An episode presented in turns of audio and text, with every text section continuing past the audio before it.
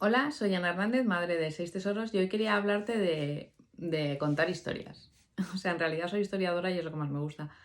Pero en todas las cosas es necesario y muy útil y da un arraigo a los niños y les enseña de dónde vienen y a dónde van el que les cuentes historias familiares.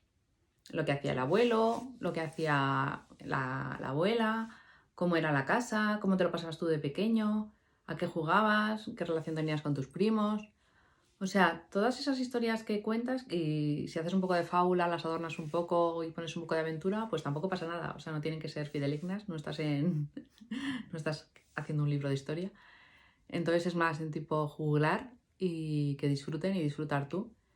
Pero, pero eso les va creando un pozo de saber de dónde vienen o entender su vida y también las relaciones familiares, o sea, pues la forma de quererse, es una forma de aprender a quererse, de ver cómo se han querido las generaciones anteriores o las dificultades que han tenido y cómo las han superado juntos.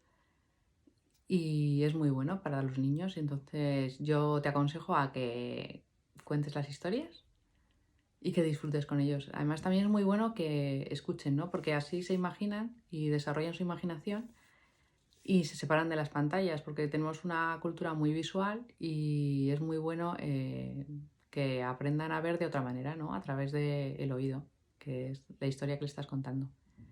Y nada, mucho ánimo. A ver cuál es tu propia historia. Cuéntasela.